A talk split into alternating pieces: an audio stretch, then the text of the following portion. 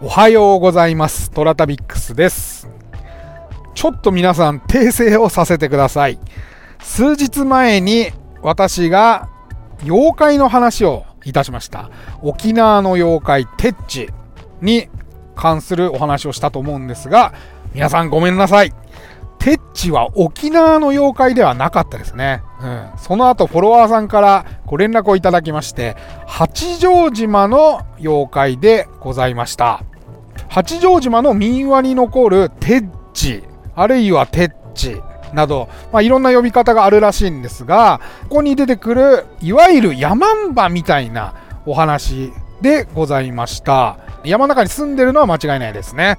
で、あとね、新情報としては、かさぶただらけにするとお伝えしたんですが、まずそもそも本人がかさぶただらけだったらしいです。でね、僕はね、みんなでネタにしたぐらいなんで、かさぶただらけにするっていう特技があったと思ってるんですけども、それの記載は見当たらなかったので、今一度ね、水木しげる先生の妖怪大百科を読み直して持ってますから、テッチについて、えー詳細調べてみようと思います。また分かり次第お伝えしようと思います。本人がかさぶただらけっていうね。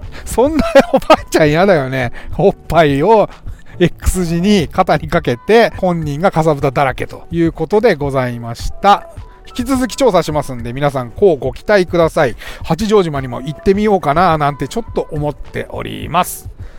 さて、えーこの番組はフォロワー30万人、日本全国を旅するインスタグラマー、トラタビックスが、懐かしい街並みをご紹介したり、旅のよもやま話をすることで、奥様の心の悩みを解決する番組でございますよ。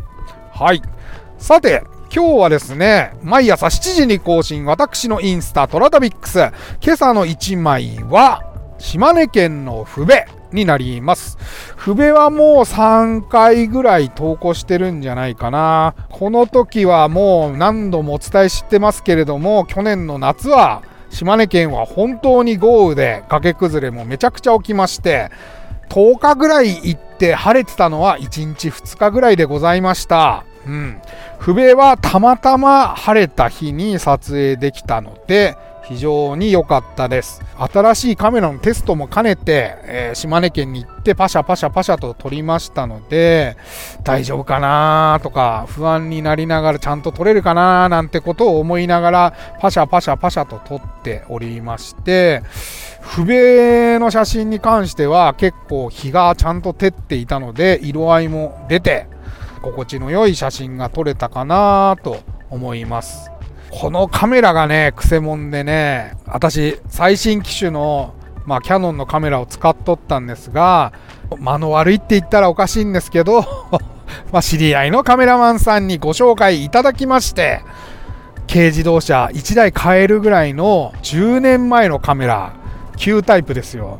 画素数なんてね5000万とか言ってるんですけども1700とか800万画素のカメラをわざわざ買いましたなんかねこう 客観的に言うとああなんかこの人バカだなっていう感じがするんですけど私自身は結構気に入っておりますてなわけでねそう不明はねもう見ていただいた通り、昔ながらの街並みでございまして、酒屋さんが奥にありまして、で、おじいさん、おばあさんが何か作業をされておりましたよ。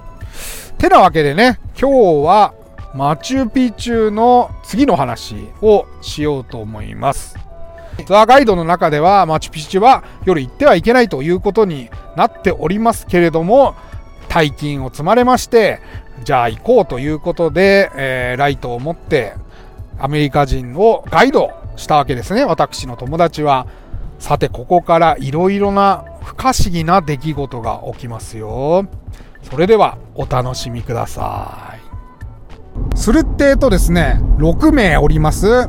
一番最後尾を歩いていた男性、アメリカ人の男性が妙なことを言い出すわけです。おい、ちょっと待ってくれ。ん？どうした？どうした？いやー、さっきからな、上から風が当たるんだよ。上？いや、そう、上、上。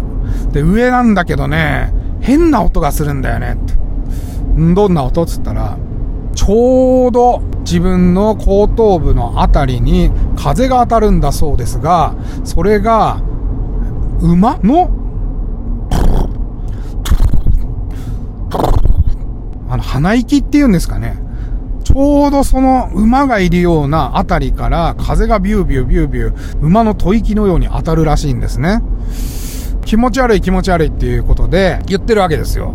そうするとね、じゃあちょっと休憩しようかっていうことになりまして、みんな脇にちょっとそれまして、水を飲んだり、まあね、お菓子の類を食べたりしておりました。そうするとね、その一番最後尾にいた男性がですね、トイレに行きたい。っていうもんね。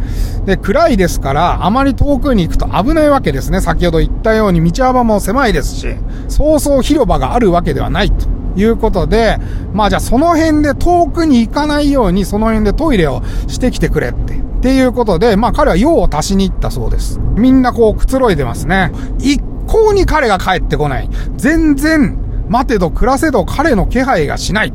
ということで、おかしいと思いまして、30分経った頃にツアーのリーダーがですね、いや、これはおかしいと。ちょっと見てくるということで、探しに行きますが、全然彼がいない。見つからない。明かりの類も一切見えません。リーダーは、これはちょっと危ないと。探しに出て行って転落でもしようものならば、このパーティーは危ない目に遭いますから、今この状態で彼を探しに行くことはできないっていう判断をしまして、この先に村がある。